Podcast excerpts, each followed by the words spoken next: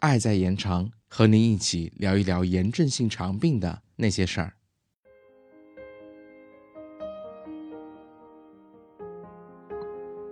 上期我们一起学习了如何判断炎症性肠病的病情变化。腹痛、腹泻是疾病活动的常见表现，却也容易与日常闹肚子混淆。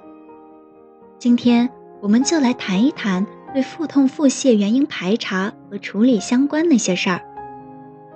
首先说一说腹痛，腹痛呢是 IBD 最常见的症状之一，在整个病程中都会反复出现，有些时候排便后会缓解。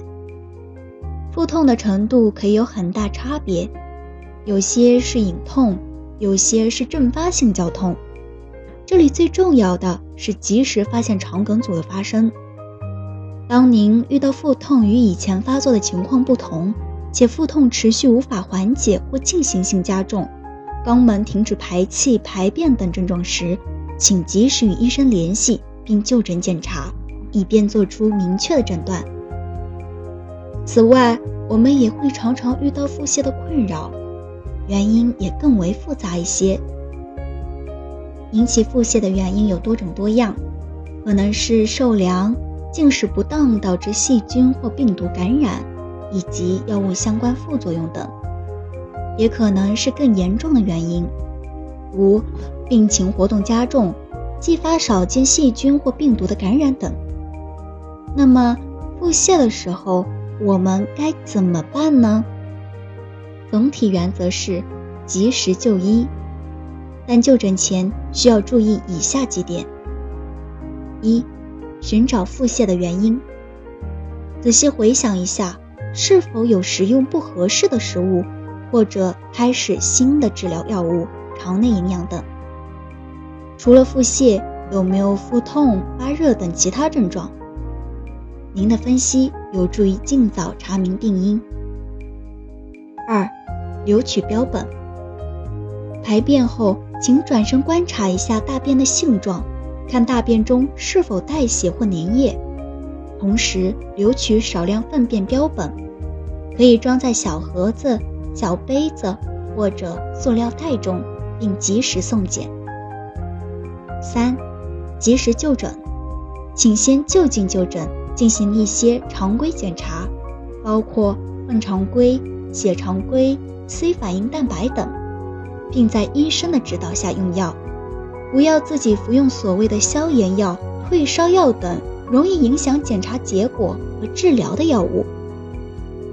四、专科诊治。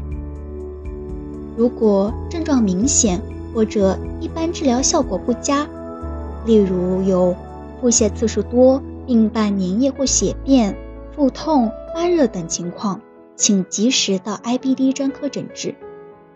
因为有时候 IBD 患者腹泻是由比较少见的原因引起的，比如合并特殊病毒感染、并发一些特殊细菌感染等。这些情况的腹泻必须找到病因并给予正确的治疗，才可能真正的好转。除了以上的处理原则，腹泻时候需要注意的最直接和突出的问题是脱水。身体缺水的早期，我们可能觉得口干、皮肤缺乏弹性、尿量减少等，这些信号都在提醒我们体内水不够了。继续脱水的结果会很严重，因此在腹泻早期，我们要及时补充水分，可以自备一些口服补液或生理盐水等应急，但有条件的还是尽早在医生指导下。补充合适的液体和液量。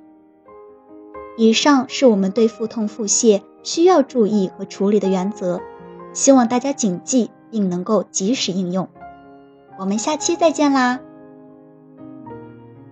供稿医生：沈哲、徐定婷。